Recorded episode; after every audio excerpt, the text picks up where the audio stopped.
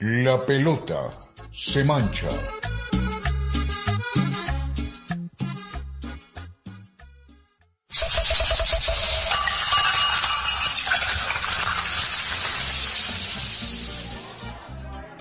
Cordial saludo a todos nuestros oyentes, bienvenidos a una nueva entrega de La Pelota se mancha. Luego de plantear nuestra postura epistemológica y erudita frente al fútbol y nuestros sentires hacia él por medio de nuestro excelso manifiesto que les narramos y comentamos con mucho cariño y amor en el programa anterior, queremos en esta nueva emisión de hoy pues darle biel a un tema estructural en relación con nuestra amada pelotita y la realidad cotidiana, mis amigos.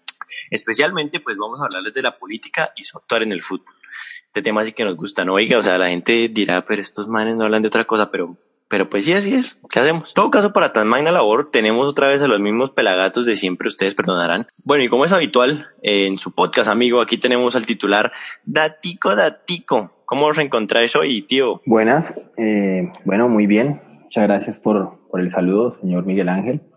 Quiero contarles que este fin de semana me vi Toy Story 4, una película muy sabrosa, pero triste porque Woody se despidió ahora sí de los escenarios y quiero contar que el unicornio parece inspirado en Billy, marica, igual de malo a Billy. Muchas gracias, a ver.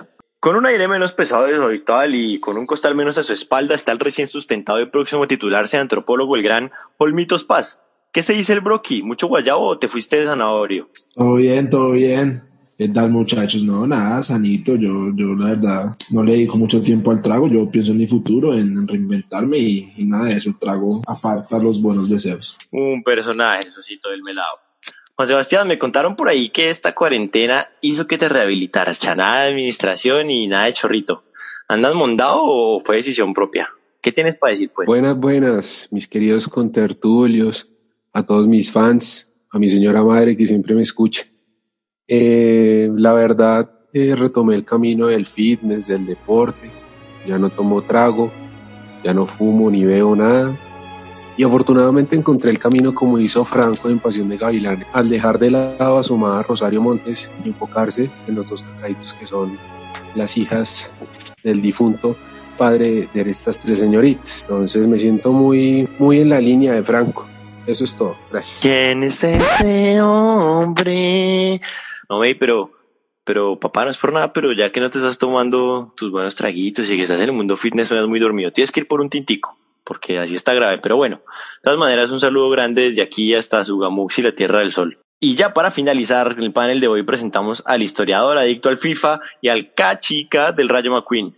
Brillitos, ¿cómo andas? muy buenas noches, director, eh, muchachos. Eh, para responder a Sadera, pues me parece acertada esa definición. Eh, y también el nombre, se te olvidó que el, que el gran unicornio se llama Buttercup. Entonces eso es importante decirlo. No, pues normal, aburrido estar encerrado, pero pues no puedo hacer más. Eh, feliz porque pues al igual que mi amigo Holmes, pues pude titularme otra carrera, pero pues eso al final es nada cuando uno es desempleado y pues está con media pierna. Muchas gracias por invitarme otra vez a este magnífico programa y ruela. Ah, bueno, perfecto. Muy bien, brillitos. Entonces, eh, así es la cosa, mis buenavis. Ahora sí, a lo que nos compete. El bello tema de hoy lo hemos llamado eruditamente fútbol y política una relación en la que da mello untarse. Como bien escucharon en el manifiesto que entregamos el programa pasado, bueno, y si no lo han escuchado, los invitamos a oírlo en Spotify, Anchor o IGTV en el queridísimo Instagram, eh, donde también les recomendamos seguirnos arroba la pelota se mancha. Nosotros creemos firmemente que el fútbol es una plataforma para hablar de política, historia y economía, como bien lo mencionamos en el manifiesto que acabo de decirles y que, y que bien narramos el programa pasado. Retomando, los panelistas de esta bellecita de programa decimos que el, reporte, que el deporte rey es y ha sido una herramienta más del actuar político, ya sea por parte de los gobernantes de turno para legitimar o promulgar algo, o de los jugadores para expresar sus pensamientos gracias a la cobertura mediática que ofrece el juego, o de los hinchas, que aprovechan la aglomeración que ofrece un partido de fútbol para manifestar alguna idea o movimiento, más allá del aliento y el simple placer de ver el espectáculo. Y pues aunque es una dinámica visible y que se ha documentado en libros, en películas y muchas otras veces por parte del periodismo, hemos visto que esta relación entre fútbol y política eh, pues muchas veces no es como tan apreciada por el futbolero del común. Y, la verdad, muchos jugadores y muchas personas prefieren evadir el tema, ¿no? De, de esta relación entre la política y el fútbol. Eso es respetable, pero desde esta esquina les decimos que lo discutimos con todo el cariño, mis guanabis. Así es, compañerito. Y para mostrar nuestro punto, comenzamos nuestra famosísima sección Venga, le echo un cuento. En vida de los historiadores a lo largo del continente y próxima competencia del podcast Sabrosito de Diana Uribe. El día de hoy, los guanabes con nuestra melodiosa voz les contaremos escuetamente algunos casos en los que se ve reflejado muy claramente la relación entre fútbol y política. A pesar de que pueda haber cientos más. Bueno, pero no siendo más, nos fuimos. hola chicos, a veces abrimos nuestros PCs o celulares sin saber qué buscar. Venga, le echo el cuento. Datos, historias, maricadas varias. La ignorancia es berrionda, pero le tiene miedo a los wannabes. Bueno, mi gente, en esta sección vamos a tratar cuatro casos que tienen que ver sobre el fútbol y la política. Prácticamente pues queremos hacerle una recorrida al mundo, pues no lo vamos a abarcar todo. Y pues empezamos con Yemen, con el gran Olmitos, luego vamos a lo que era la antigua Yugoslavia en Bosnia y Herzegovina con el amigo Muñoz, después nos vamos a Honduras y El Salvador con el administrador del Guaromeína y por último el gran eh, Datico Datico, que no es tan gran por decirme Ottercop, eh, va a hablar sobre Roberto Velar y su pelea con el señor Chilaver. Entonces, Olmitos, dale. Muchas gracias, Vilos. Bueno, no sé, manitos y manitas, si saben dónde queda Yemen, pero en este país la pelota ha sido manchada. Y no solo manchada, destrozada y cual porquería quieran añadirle. Y esto como consecuencia de una guerra que se libra desde el 2015 entre los aliados del gobierno de Abrabu Mansur Hadi y rebeldes del movimiento Houthi, que defienden a la minoría Shita Zaidi de Yemen. Evidentemente, esto ha tenido consecuencias muy densas y nada piloteables en todo el país, pero en este caso haremos referencia al futbolito. Estos conflictos políticos y sociales han provocado una guerra en el Medio Oriente que parece interminable. Afectados por esta situación, los jugadores han tenido que dejar el fútbol a un segundo plano y proteger su vida, pues este enfrentamiento ha dejado a jugadores asesinados, secuestrados por extremistas, a otros peleando en las montañas y una manotadita nada más que ha encontrado refugio en las ligas de los países vecinos. La pelota en Yemen está parada y ha sido fusilada con la liga suspendida, la infraestructura en ruinas y los clubes en completo abandono. Qué problemón, como diría Bonca. Pero en medio del conflicto, como dice el tema, y los expertos del coaching como el viejo Medi, hay una luz. La selecta de este pequeño país logró una histórica clasificación a la Copa Asiática que se celebró en los Emiratos Árabes en el 2019. En medio de cohetes en tierra yemení y ráfagas de goles durante la Copa, en el partido del onceno reseñado e Irán, un aficionado mencionaba, la selección une a todos los yemeníes cuando se muestra sólida. Todos los yemeníes están detrás de su equipo. Esperamos que el equipo haga honor a Yemen y alivie las penas de los yemeníes. Sabroso, sabroso, mitos por, por este gran dato. Y ahorita sigue Muñoz. Eh, cuéntanos, ¿qué investigaste, amigo? Yo vengo a contarles una historia de verdad increíble, de esa gente que, que tiene cara de nada y resulta que se merecen un Nobel de la Paz. Pedrak Pasic nació un día de otoño de 1958 en la ciudad de Sarajevo. Por aquel entonces, la capital de Bosnia y Herzegovina, que era una provincia yugoslava, era un cruzol de religiones, una ciudad diversa donde convivían en paz las grandes religiones de la historia, el cristianismo ortodoxo, el catolicismo, el islam y el judaísmo. Como en tantas otras cosas y sin importar su credo, los arajevitas se reunían alrededor del fútbol, con el club representativo de la ciudad, el FK Sarajevo.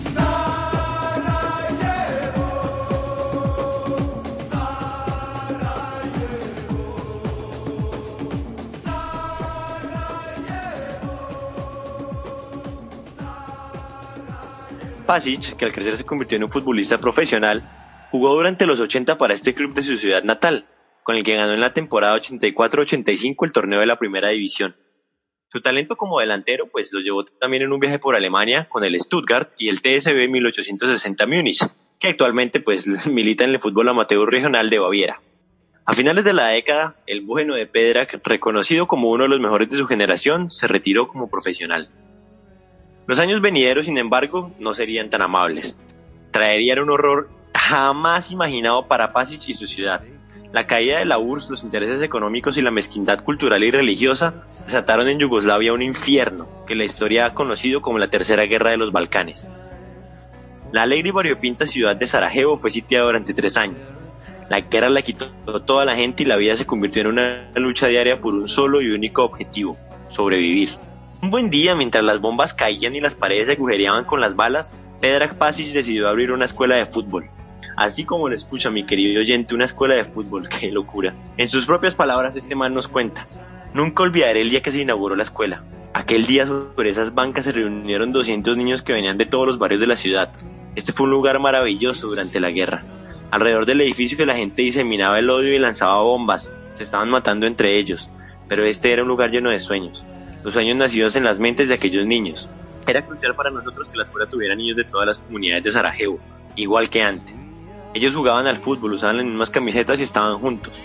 Afuera había odio entre sus padres y entre dirigentes políticos, pero aquí adentro estábamos todos juntos. Suena loco, ¿verdad? Abrir una escuela de fútbol en medio de la guerra. Cuando lo pienso ahora se me aflojan las piernas. Esa escuela, Bubamara, era una escuela de vida.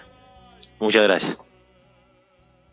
No, gracias a ti, Muñoz, por esa bonita historia, pues, que nos trae como enseñanza que en medio de la guerra hay esperanza. Medi. Bueno, bueno, Nator, gracias por tu entrada, te recibo la bocha, controlo de pecho y te hago un cambio de frente para llevarte a un lugar en donde se desarrolló una gran historia de fútbol y política. Lleva la pelota, zona de peligro. El escenario, unas eliminatorias, una ya eliminatoria en tercera fase, los actores, el país de Salvador y el país de Honduras.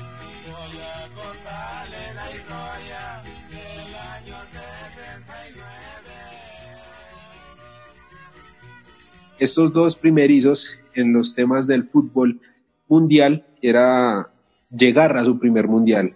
De esta llave se derivaría el enfrentamiento contra Haití, el cual estaba esperando en tercera ronda.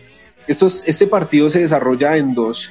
El primero es Honduras, quien gana 1 a 0 en su territorio, y posteriormente Salvador gana en su casa 3 a 0, generando así un, un tercer partido. Este partido se desarrolla en México, el cual a los 90 minutos tenía un marcador de 2 a 2. Era un partidazo en todo el sentido de la palabra. Pero ya en el tiempo extra, a los 11 minutos, el salvadoreño Pipo Rodríguez marca el gol para darle así el triunfo a Salvador. Ya después, en el Mundial, después de esta historia tan linda de primerizos, pues el que se queda con el cupo para el Mundial es Salvador, en cual se encuentra ubicado en el grupo A junto a México, Unión Soviética y Bélgica. Tristemente este equipo no ganó ningún partido y tampoco estrenó las redes de los rivales, es decir, que no marcó ningún solo gol. Hasta aquí el cuento del fútbol. Y acá empezamos el cuento de la política. En ese partido se desarrolla anterior a esto una guerra de mil horas, en donde tenemos a Salvador que tenía 3 millones de habitantes y Honduras tenía 2.3 millones de habitantes. La problemática entre estas dos naciones era que la concentración de la tierra y la riqueza estaban unos pocos, y esto generaba que los salvadoreños migraran a Honduras, que tenía una densidad poblacional menor a la de Salvador. Por esto, en el siglo XX, la migración de salvadoreños a Honduras generaba una enemistad por la escasez de la tierra, generando así también una colonización de tierras que daba a los hondureños una rabia y pues una falta de oportunidades claramente porque no tenían las mismas posibilidades que los salvadoreños. Para la fecha del partido se contaba que habían unos 300.000 habitantes en tierras hondureñas. Dado esto, el presidente Oswaldo López, presidente de Honduras, genera una reforma agraria para ponerle un poco más eh, de problemáticas a los salvadoreños que iban a Honduras. A su vez, el presidente Fidel Sánchez, dado esta problemática, iba con una llegada a salvadoreños, ya que esta reforma agraria generó una problemática para los salvadoreños. Además de eso, se generaron unas presiones militares por parte de los ricos en Honduras maltratando y asesinando a los salvadoreños. Todo este escenario se, marcaba previo al partido. Previo al cotejo, el 27 de junio, Salvador rompe relaciones diplomáticas con Honduras y debido a la persecución, cerca de 12.000 salvadoreños habían abandonado Honduras. Después del cotejo, el 14 de julio, El Salvador invade Honduras con sus fuerzas militares. Y no es hasta el 18 de julio que la OEA logra el cese al fuego luego de más de 3.000 muertos de civiles hondureños. Esta es la historia, muchachos. Hermano, a mí me da miedo que para pasar, que pueda pasar esto en una eliminatoria Colombia-Venezuela, como no somos. Bueno, y por último, Saavedra, relatámelo del bañito Sobelar, ¿qué fue lo que hizo este tipo? Bueno, mi querido Billy, le llegó el datico datico. Y muchachos, hoy les quiero contar sobre Paraguay, más exactamente sobre algo que sucedió en Curuguaití. Esta región queda a 250 kilómetros de Asunción y allá murieron hace algún tiempo 11 campesinos y campesinas y 6 policías a causa de un despojo de tierras. Hubo un enfrentamiento entre policías y campesinos, campesinos que reclamaban sus tierras usurpadas por quién? Por los de siempre, la oligarquía. Roberto Velar, quien es defensor del pueblo y pide que haya una igualdad social, pues trinó en su momento haciendo alusión a aquel momento y el mítico paraguayo José Luis Chilaver salió en defensa de los de siempre, de la politiquería barata, quien incluso lo mofó diciéndole al búfalo que él que había ganado. Búfalo Velar le respondió que no ha ganado nada, pero que no solo es ganar, que también hay que ser gente. Sin lugar a dudas, Ovelar tiene mucha razón en lo que dice. Chilaver, ¿cuánto tienes que aprender del búfalo? Que no ha ganado mucho, pero tiene un corazón gigante y le importa demasiado su tierra. Pero bueno, Ovelar lo único que quiere es que haya una igualdad entre todos. Que lo que reclamaban los campesinos era justo, que la tierra es de quien la trabaja. Hoy quiero contarle al señor Chilaver que los padres del búfalo fueron perseguidos por la política barata que él defiende en el Paraguay. Esa misma que se aprovecha de su gente y que día a día deja sin tierra a un montón de compatriotas, a un montón de paraguayos, los que hoy el búfalo ha querido defender. Quiero terminar citando un trino del búfalo volar donde haciendo alusión al aniversario que se cumplía de aquella tragedia, donde dice, la tierra es de quien la trabaja, el campesino honrado, el agricultor dedicado, quien siembra y riega sabe cuando recoge, queda espera. En Curuguituí, la tierra fue de conflicto, fue muerte, terror y desgracia. Desde el 2012 nos preguntamos, ¿qué pasó en Curuguaití? Gracias, paraguayo, qué grande que sos, Búfalo. Excelente, me aplaudo las palabras del, del señor Ovelar, que pues también nos dejó una grata impresión con ese gol que le hizo a, a este tal Monetti. Y pues Chilaver, hermano, ya, ya no más, ya estás muy viejo para dar esos shows mediáticos, siempre es con esa lengua viperina y pues no te nace, no, no te sale. Bueno, muchachos, esto fue nuestros casos que pues creemos asociar eh, el fútbol y la política y Sigamos con este programa, hermano. La pelota se mancha.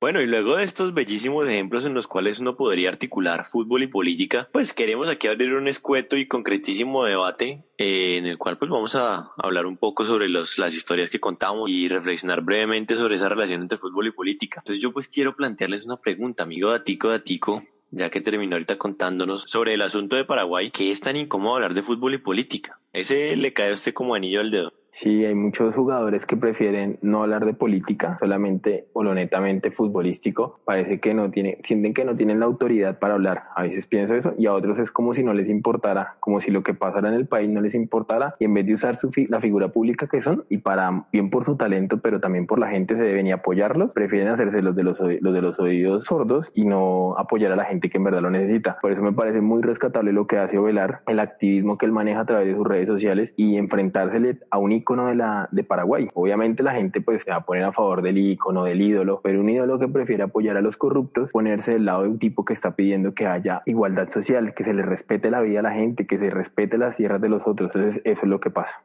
Postura de Velar, un tipo, un tipo agradable, definitivamente por ahí recuerdo una fotico que su bueno el tipo sube muchas fotos pero es, un es un hombre de campo no bueno y hay hay otra pregunta que uno puede considerar en todo esto eh, Medina, tú dinos, ¿qué opinas acerca de esta cuestión de si los jugadores o los hinchas deben ser más conscientes sobre el tema de la relación entre fútbol y política o si tener una actitud evasiva es buena salida, sobre todo, por ejemplo, considerando el caso que nos narraste de, de este partido que sucedió en México entre Salvador y Honduras. No, pues mira, amiga, a mí la verdad me parece que que las posiciones que deben tener los hinchas y los jugadores debe ser muy activa en los temas de política, porque ellos, la mayoría, por ejemplo, en el caso colombiano, la mayoría de futbolistas vienen en situaciones difíciles y, y de escasos recursos en donde la han tenido que luchar, que pelear y terminan siendo gente del común. Y es muy triste ver, digamos, cuando llegan al éxito y a, y a ser eh, íconos y no se pronuncian, no muestran eh, su perspectiva de las cosas. Y aparte de esto ellos tienen una voz, ellos pueden ser, transmitir también un mensaje hacia el mundo y que acá se vean más cosas de las que quieren evitar. Entonces, me parece que ellos, ellos más que los hinchas deben tener una posición mucho más activa. Y los hinchas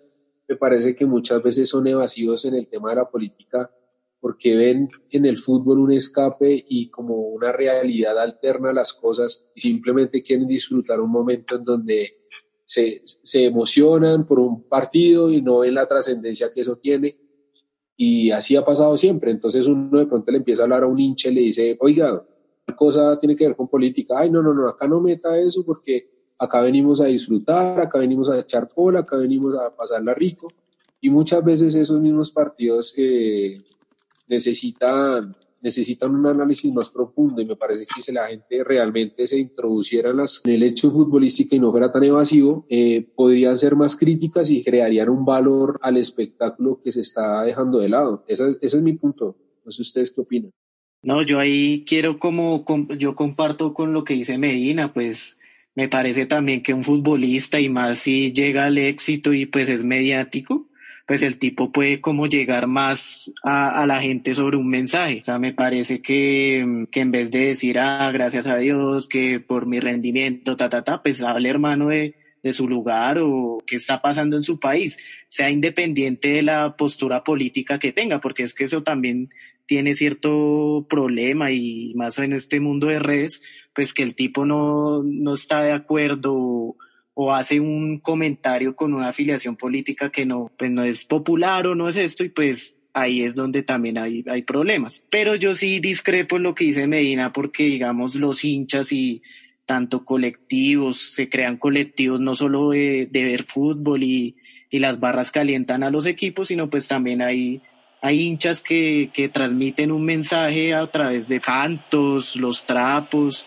Eh, yo me acuerdo, por ejemplo, de cuando fue esto de la, de la firma de la paz, que todos los, pues la mayoría de, de barras en el fútbol colombiano pues apoyaban este proceso y, y se mostraban una parte simbólica de lo que debe ser pues un, un grupo de, de, hinchas que también tiene un, una pertenencia a algo.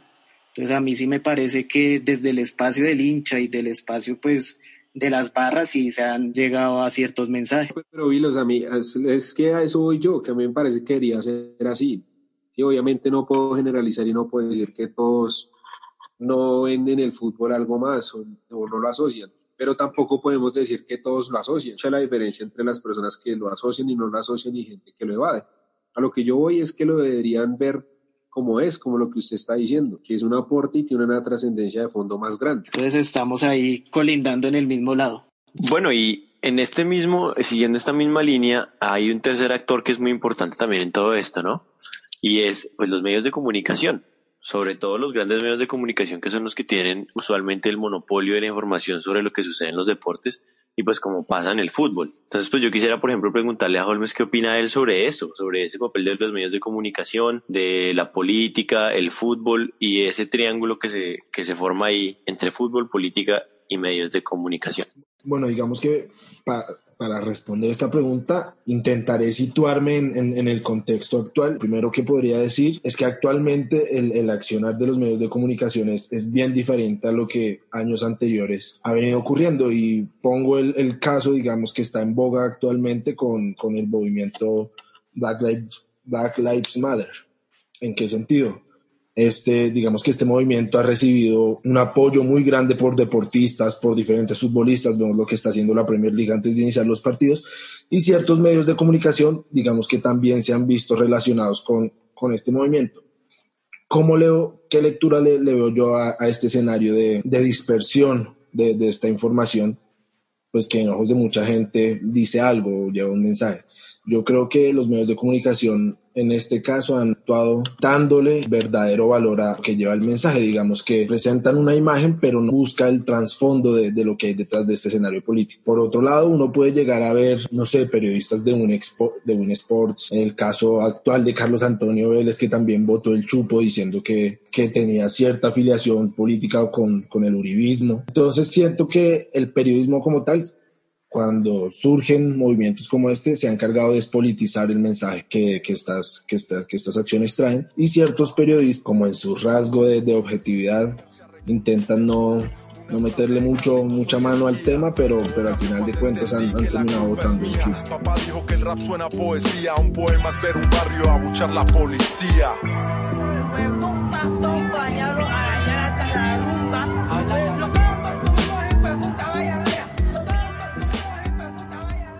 Sí, yo estoy de acuerdo con lo que con lo que dice con lo que dice Holmes. Creo que tiene razón. Los periodistas claramente siempre donde uno hacer llegar el mensaje o lo cambian completamente a lo que a lo que se quiere decir. Solo como por citar algo así, veo con lo que pasó con el mundial femenino, como la cantidad de propaganda que le hicieron los los medios, los, los periodistas a través de Twitter, por ejemplo, yo me daba cuenta, por citar por ejemplo a Juez Central, la propaganda que le hacía y vendiendo como si teníamos, mejor dicho, la mejor infraestructura, la mejor liga, todo, todo perfecto como para hacer un mundial. El mismo ídolo del amigo, del amigo Danilo, eh, César. Y pues no sé, pienso que en verdad como que los se nota están como muy a favor de los de siempre, de acuerdo como lo expresa, creo que la manera en que lo expresa Holmes es, es perfecta, como botan el chupo, decantan porque hacia qué lado van y, qué, y qué es lo que les interesa.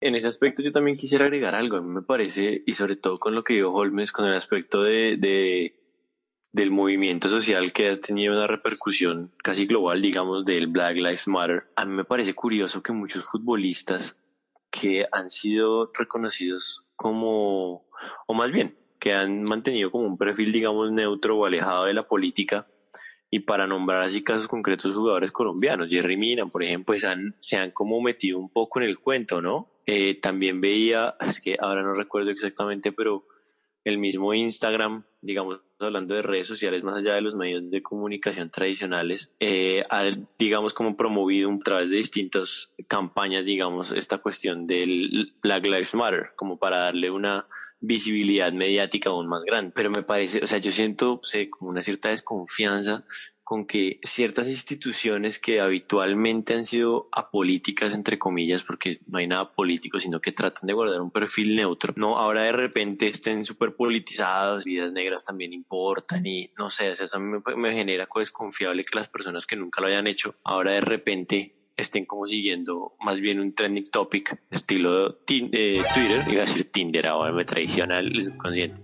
Pero de todas formas, quería decir eso, como que en, en, ese otro medio grande de comunicación que son ahora las redes sociales, uno puede leer un poco cómo las, los jugadores y los futbolistas, en vez de tener un compromiso político muy certero, sencillamente se dejan llevar por estas cosas como si fueran una campaña más, pues dentro del mundo de la comunicación y el mundo digital. Fuck de police, es mundial como ir a misa, me cansé que por ser negro me paren por una requisa. Saludo ni sonrisa mientras pasan extranjeros cargados por una.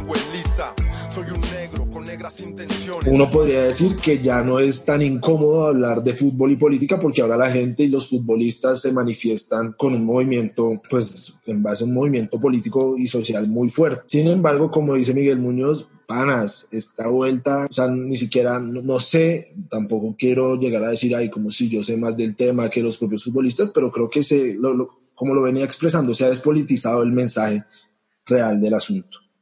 Entonces creo que la pregunta que se despliega acá es cómo debe participar en realidad el futbolista en temas políticos. Porque bien, uno puede decir, evidentemente las vidas negras importan. Tino Asprilla ha estado en contra de diferentes eh, actos como movilizaciones sociales que justamente buscan proteger a líderes o lideresas sociales que han venido siendo asesinados. Entonces uno, uno, uno se pregunta, ¿qué puede venir a hablar el Tino en, esos temas a pesar que pues debe ser protegido también? Entonces, ¿cómo, cómo actúa un futbolista en esa, de esa manera? ¿Cómo debe actuar para, para hablar, a la hora de hablar de política? Creo que es la pregunta que en realidad debe desplegarse de, de todo esto que hemos hablado.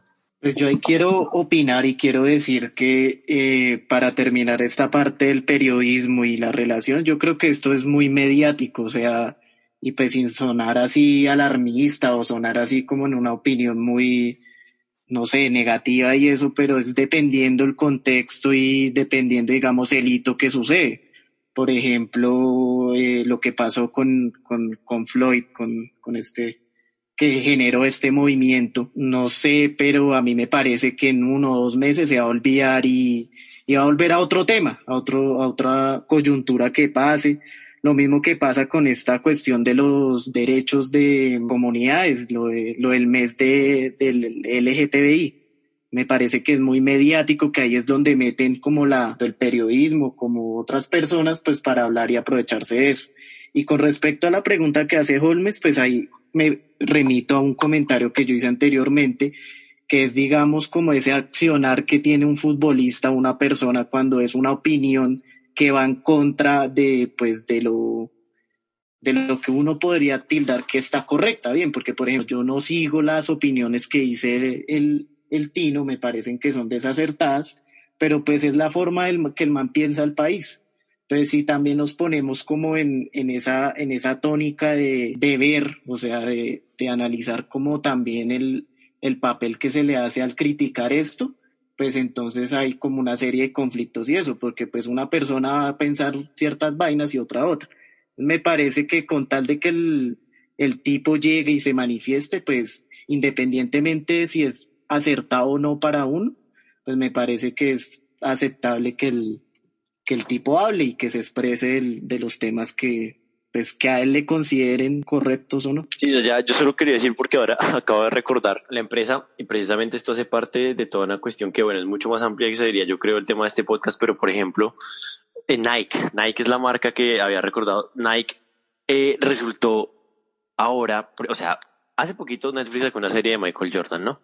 Y ahí Jordan en un pedazo dice claramente que a él nunca le importó la política y que en un momento cuando había un candidato negro que emergió para ser, no estoy seguro si es senador o se estaba votando como presidente, no estoy muy seguro, no recuerdo bien, él no lo respaldó ni nada cuando la gente esperaba que lo respaldara por ser también afro. Y el man dijo que pues ese no era su asunto, que él estaba concentrado en ser basquetbolista. Y resulta que ahora la línea de Nike que, está basada en Michael Jordan, que son los Nike sacaron un comunicado y el mismo Michael ahora entonces dice, no, vamos a apoyar, vamos a poner plata, vamos a hacer no sé cuántas cosas. No sé, a mí eso me parece bien, digamos, como en un punto de ahí, y no es aquí como hacer de, de juez, pues porque el man sabrá qué hace con su plata y de todas maneras, pues está bien que apoye ese tipo de cosas, pero como que hay algo que no suena bien, en que las corporaciones y en que todo el sistema esté como dándole, haciéndole eco a algo que el mismo sistema produce, que es el racismo. O sea, ahí hay algo que no suena bien. Entonces, quería decir eso y referirme brevemente a lo del Tino. Yo creo que el problema no es que el Tino se exprese, puede decir lo que quiera, que además es un personaje pintoresco. Pero el problema es cuando eh, de repente deja de renegar de su, de su racialización y deja de renegar de ser negro como siempre lo ha hecho y quiere volverse vocero de ese tipo de cosas. Ese es un problema porque jamás ha estado involucrado en la lucha política de los pueblos afrocolombianos. Entonces, pues era solo para acotar eso. Yo quiero decir las últimas dos cosas. Y me perdonan el hablado, pero tengo una pastilla de vitamina C. Lo primero es que el futbolista para mí tiene que ser de izquierda o sino que se abra. Y lo segundo es eh, que quiero expresar mi admiración por Willington Ortiz. Muchas gracias. Bueno, yo también quiero decir una cosa y también estoy de acuerdo y me monto en el bus de aquí en adelante hasta siempre en el bus de Ovelar y quisiera tener un futbolista colombiano sea el que sea, que se le pare a todos y les diga, bueno, papá, ¿qué es lo que está pasando? Mire lo que le están haciendo al pueblo y nosotros qué estamos haciendo. Somos figuras públicas y no hacemos nada por nuestro pueblo, porque de allá venimos, muchachos, ¿qué pasa? Eso quisiera tener y hago llamado para todos los futbolistas colombianos. Quiero ver uno así, uno que me represente, que no solo me represente en lo futbolístico, sino también en el pensamiento. Pues yo no soy futbolista, pero yo te puedo representar muy bien ese pensamiento, amigo. Te quiero mucho, Billy, te quiero mucho. Gracias. También te puedo representar lo que quieras. Ahora todos me representan, todos me representan.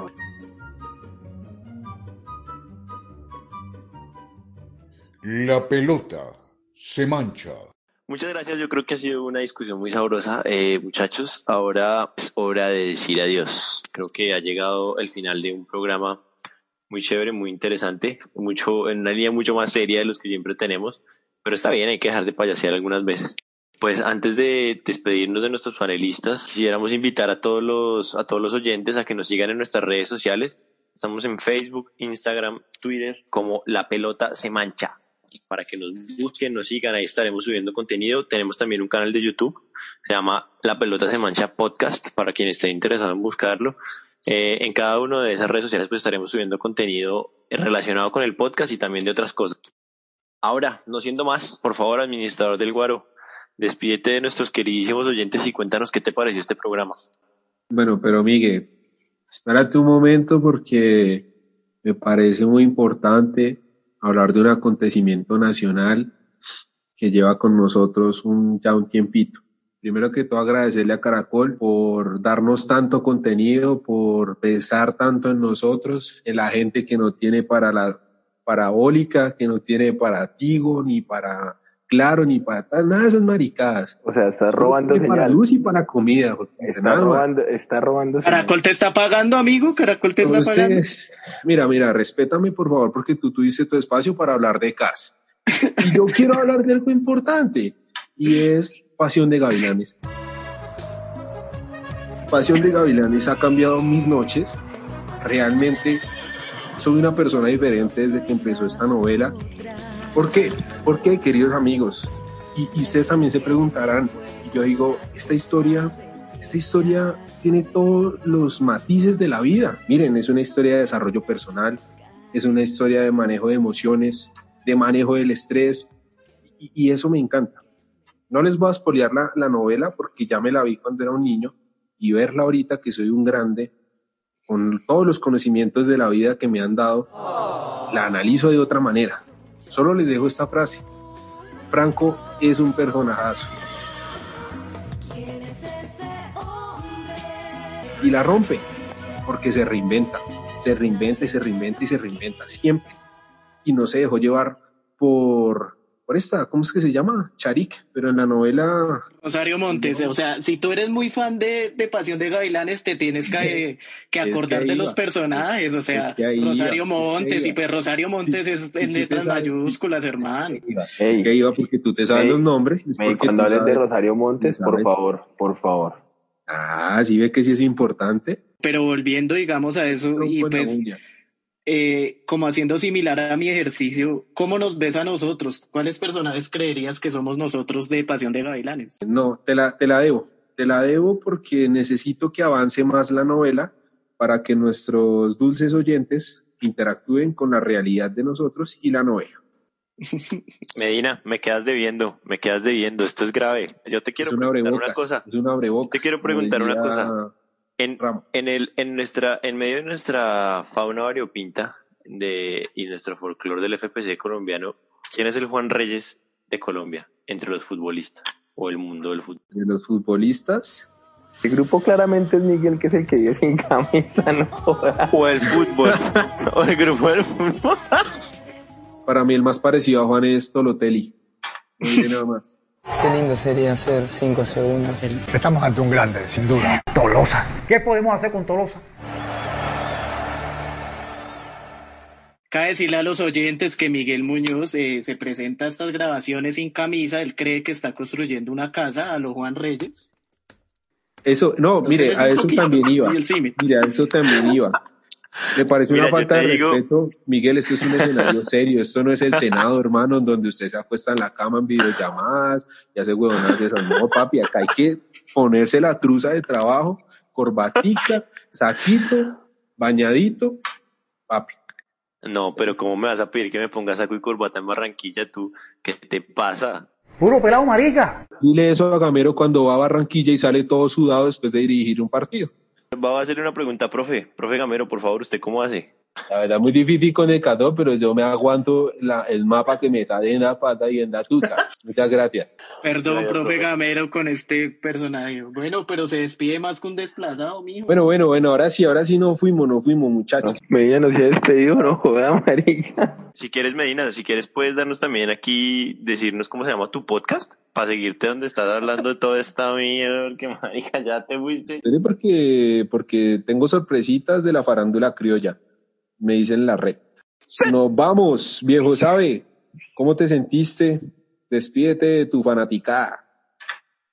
Gracias, Medi. Gracias. Muchas gracias y sobre todo por recordar a la hermosa Rosario Montes. Qué mujer tan bella. Eh, bueno, ante mis ojos. Eh, nada, muchas gracias. Es un placer compartir con ustedes.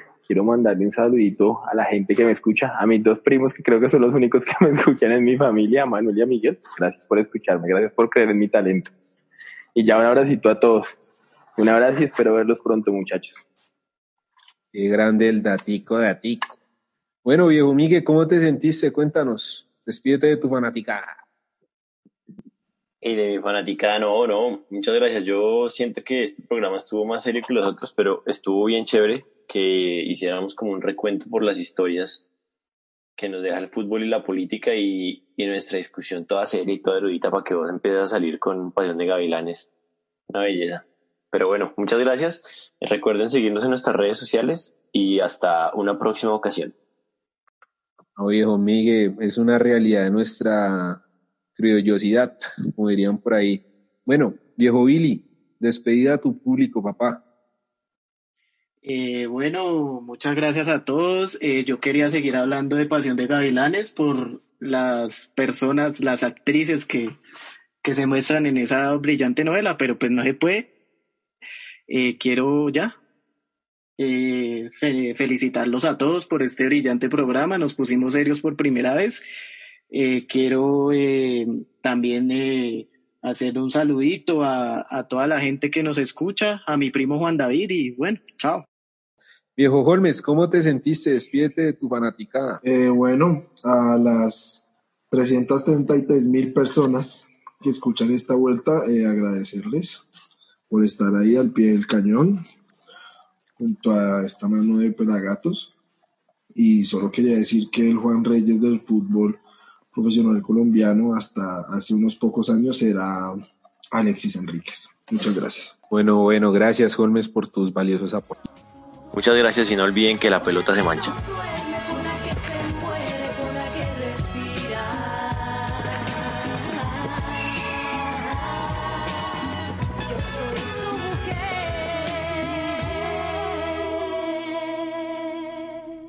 La pelota se mancha.